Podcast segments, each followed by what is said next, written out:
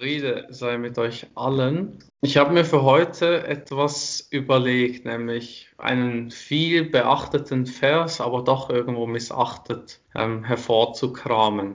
Das ist der Vers aus Sura 2, äh, Vers Nummer 256. Und da geht es um Zwang. Kein Erzwingen in der Lebensordnung, nun ist die Vernunft gegenüber der Täuschung klar geworden. Und wer sich von den Gewaltherrschern lossagt und an Gott glaubt, der hält sich an sichere Bindung, die keine Auflösung hat. Und Gott ist hörend wissend. Also wenn wir hier jetzt die Worte ein bisschen genauer anschauen, hier erzwingen, dieses Wort Ikra, kann man sagen, ähm, das ist so etwas eben wie Zwang, erzwingen, also es ist ein aktiver Vorgang, es soll kein Zwang sein, niemand soll zu irgendetwas gezwungen sein. In der Lebensordnung, in, äh, in, in der Art und Weise, wie wir leben. Nun ist die Vernunft gegenüber der Täuschung klar geworden. Also sozusagen, ja, was wollt ihr zwingen? Die Wahrheit ist ja sowieso klar. Natürlich geht es hier auch um die Wahrheit, es geht um die göttliche Botschaft, aber es geht allgemein darum, wie wir mit der sogenannten Wahrheit umgehen die Vernunft oder die, die Leitung, der rechte Weg, je nachdem, ihr seht hier die Übersetzungen für das Wort erruscht. Also das, was vernünftig ist, ist klar geworden gegenüber der Täuschung, gegenüber dem Irrweg, dem Irrtum. Also man muss gar nicht jemanden zwingen, weil die Wahrheit ist so klar für den, der sie sehen will, der sieht sie. Wichtig ist dann auch noch dieser Satz, wer sich da von den Gewaltherrschern lossagt, bei den anderen als Götzen, das finde ich jetzt nicht gar nicht gut übersetzt. Oder Tahu Teufel wird hier sogar gesagt, also Teufel steht gar nirgends drin. Aber das, das Typische ist halt, dass das Götzen oder falsche Götter hier so übersetzt wird. Aber Tarut, wenn wir anschauen, was hat das damit zu tun? Das hat mit einer gewissen Gewalt zu tun. Vielleicht nicht unbedingt Gewaltherrscher nur, das wird sicher auf gesellschaftlicher Ebene auch verwendet in anderen Versen. Aber es geht hier darum, dass wir uns von denen, die eben einen Zwang wünschen, lossagen, dass wir selber auch nicht so sind. Also es geht darum, dass wir sozusagen mit aller Gewalt versuchen, etwas zu erzwingen. Und mit Gewalt ist natürlich auch körperliche Gewalt gemeint. Also wenn jetzt in einem Staat das auch durch die Polizei umgesetzt wird, dann ähm, ist das halt ein totalitärer Staat. Das würde mit diesem Wort Dahut genauso umschrieben werden können.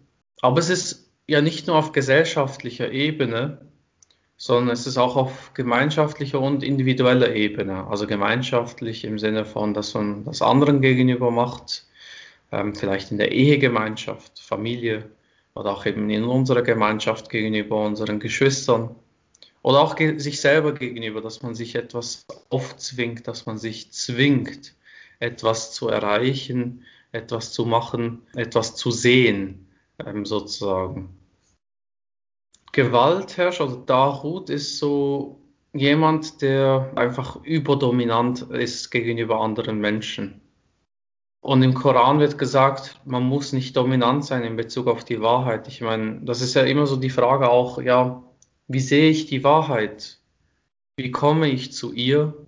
Und wie stehe ich zu dieser Wahrheit?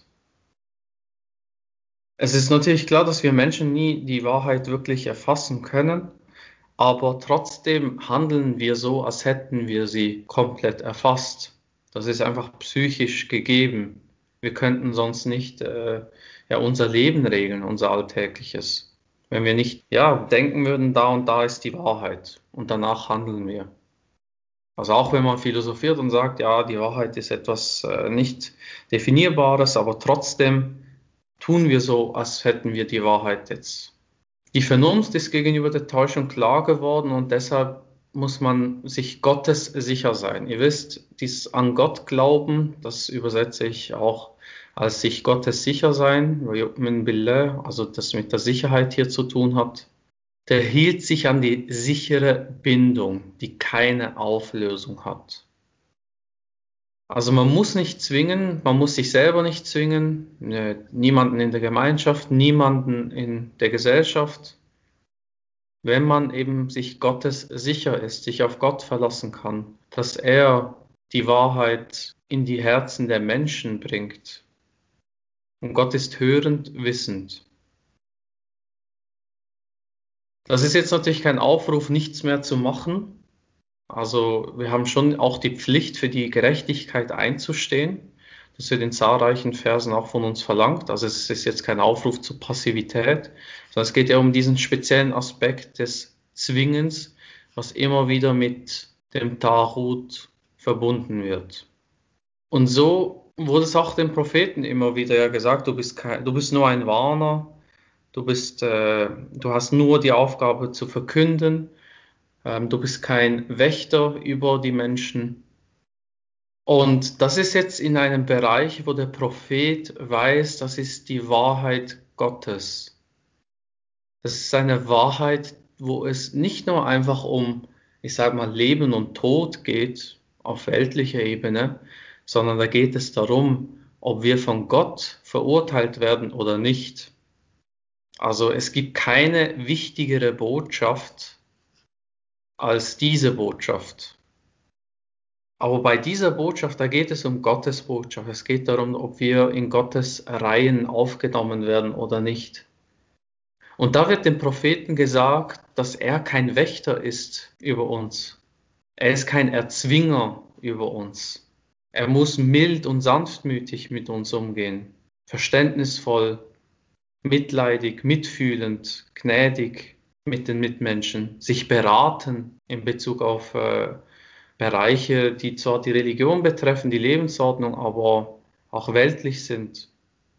Das heißt, dem Propheten wird nichts anderes als demütig zu sein angeordnet. Dem Propheten, nicht irgendeinem Imam oder irgendeinem ähm, Anhänger, sondern dem Propheten selber. Und das ist ja nichts Neues gewesen mit Mohammed, sondern das war immer so und wenn wir das jetzt für uns nehmen, egal in welchem Bereich, wenn wir von irgendetwas überzeugt sind, dass es die Wahrheit sei, wir, wir handeln danach, sowieso, egal ob es die Wahrheit ist oder nicht. Wir denken, es ist die Wahrheit. Wir sind keine Wächter über die Wahrheit, das ist die Aufgabe Gottes. Wir sind angehalten, so mild und sanftmütig zu sein gegenüber uns selbst zuerst und dann gegenüber Geschwister und dann gegenüber der Gesellschaft, so gut es geht. Also zur Wahrheit einzustehen, aber auf eine Art und Weise, wo man gegenüber dann versteht, hey, ich möchte ihm nichts Böses.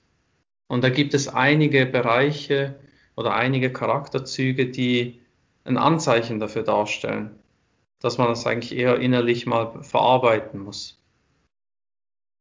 Also wenn man ständig zum Beispiel äh, Anerkennung sucht für das, was man denkt oder macht, das ist auch eine gewisse Art von Zwang. Ich möchte unbedingt Anerkennung. Oder wenn man dominant sein muss, um eine Meinung zu vertreten in einer Diskussion, dann hat das mit psychischer Gewalt zu tun. Aber Dominanz in einer Beziehung ist ein Machtspiel. Es gibt noch viele weitere Aspekte, dass man eben kulturell zum Beispiel auch versucht, etwas ähm, reinzuboxen. Diese kulturelle Zwänge, die sieht man auch ganz klar, sobald man sich damit auseinandergesetzt hat. Es gibt Unmengen von Bereichen. Also ich könnte unmöglich hier jetzt alle Aspekte aufzählen, wo dieser Zwang, dieses Erzwingen in der Lebensart, in der Lebensordnung auftaucht. Aber es ist klar, dass wenn wir aufrichtig und ernsthaft eben mit der Religion umgehen wollen, dann ist es zumindest für mich sehr klar aus dem Koran heraus, dass die Wahrheit reicht schon, dass die Wahrheit ist. Ich muss ihr nicht Dominanz verleihen. Ich muss ihr nicht äh, Nachdruck verleihen. Und im Koran gibt es einen sehr, sehr starken Vers diesbezüglich, nämlich dass wenn die Wahrheit kommt, dann zerschmettert sie der Falschheit das Haupt. Also Wahrheit zerschmettert der Falschheit ihr Haupt. Also Gott ist natürlich die Wahrheit, das heißt nicht, dass Gott einen Menschen schickt, um die Falschheit zu zerschmettern, sondern Die Wahrheit selbst ist es, die das Falsche zunichte macht. Das ist in Sura 21, Vers 18 aus Sura 21. Nein, wir schleudern die Wahrheit gegen das Falsche und sie zerschmettert ihm das Haupt. Und siehe da, es schwindet dahin und wehe euch wegen dessen, was ihr da schildert. Das ist ein sehr, sehr starker Vers. Und es reicht, dass die Wahrheit einfach da ist und äh, erwähnt wird. Wieso muss ich es noch riskieren, dass ich andere Menschen verletze? Meine Partnerin, mein Partner, meine Kinder, mich selbst, meine Eltern, meine Geschwister, also sowohl familiär als auch jetzt äh, in der Gemeinschaft und auch Mitmenschen. Und es ist für mich wirklich sehr, sehr besorgniserregend, ähm, wie wir miteinander umgehen. Ähm, aber schlimm ist es für mich vor allem auf sozialen Medien, also die Kommentarspalten. Ja, und das Wort Spalte, das passt dann irgendwie ironischerweise sehr gut. Es spaltet. Also, wo ist das Verständnis füreinander? Wo ist das Mitgefühl füreinander, trotz anderer Meinung? Kann man nicht mehr sachlich bleiben? Äh, muss man Fäkalsprache brauchen? Ähm, aber es ist auf jeden Fall ein Aufruf, dass wir bei uns selber nachschauen, wo bin ich vielleicht dominant in meiner Meinungsäußerung? Wo bin ich in dem Sinne schwer zu ertragen, wenn, es, wenn man mit mir selber so umgehen würde? Und das ist etwas, was wirklich sehr wichtig ist, gerade wenn wir den Propheten als Beispiel nehmen, der mild und sanftmütig war. Wenn er nicht so gewesen wäre, dann wären sie um ihn herum zerstoben, wären sie um ihn herum weggegangen. Selbst bei einer Wahrheit wie dem Koran oder auch bei Jesus oder auch bei, bei der Torah, also selbst wenn die Wahrheit umso wichtiger ist, werden die Menschen nicht bleiben, wenn man nicht richtig mit ihnen umgeht wenn man ihnen nicht das Gefühl gibt, man ist für sie da einfach, egal wie, welche Meinung sie haben. Also das ist etwas, was für mich sehr wichtig ist. Das heißt, die Propheten, die Gesandten, sie waren alle mild. Und vielleicht ein weiteres Beispiel noch, um das zu verdeutlichen, wie wichtig das ist. Moses wurde gesagt, er soll gegenüber Pharao milde Worte verwenden. Also Pharao, der, den könnten wir auch als Inbegriff als des Tahut nehmen, also dieses Gewaltherrschers. Und trotzdem wird gesagt, sei mild zu ihm, also verwende milde Worte zu ihm. Ich meine, Moses ist mit äh, Pharao aufgewachsen und trotzdem wird ihm gesagt, sei milde zu ihm. Also stellt euch vor, das ist euer Vater, der Kinder und äh, Menschen umbringen lässt der alles an sich heranreißt, ein totalitärer Diktator. Und euch wird von Gott gesagt, sei milde zu ihm in den Worten. Vielleicht versteht er etwas. Und wir schaffen es nicht gegenüber Geschwistern, die fast gleicher Meinung sind in vielen anderen Bereichen, eben genauso mild zu sein. Wir sind eilfertig, wir sind streitsüchtig und das ist wichtig, dass wir das auch erkennen. Es ist nichts Böses darin, aber es hilft dabei, dass wir eben mehr Milde und Sanftmütigkeit leben. Kein Mensch wird ewig leben. Also wir werden nie die Wahrheit komplett erfassen, wir werden nie die Wahrheit im Nachhinein nachverstehen können, was war richtig und was war falsch, sondern Gott wird uns darüber aufklären. Also es lohnt sich nicht, irgendwie dominant zu sein in Bezug auf die Frage nach der Wahrheit, ja in Bezug auf sich selbst, in Bezug auf die Gemeinschaften und auch die Gesellschaft. Das ist irgendwo auch ein Aufruf, dass wir unter uns nachdenken, wie können wir Milde und Sanftmütigkeit über die Sprache zeigen? Wie können wir Liebe ausdrücken, wenn wir 180 Grad anderer Meinung sind?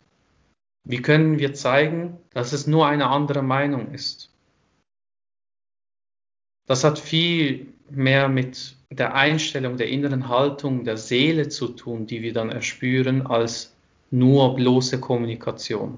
Das, was ich fühle, das wird sich so irgendwie dann auch wieder zeigen im Körper und in den Worten.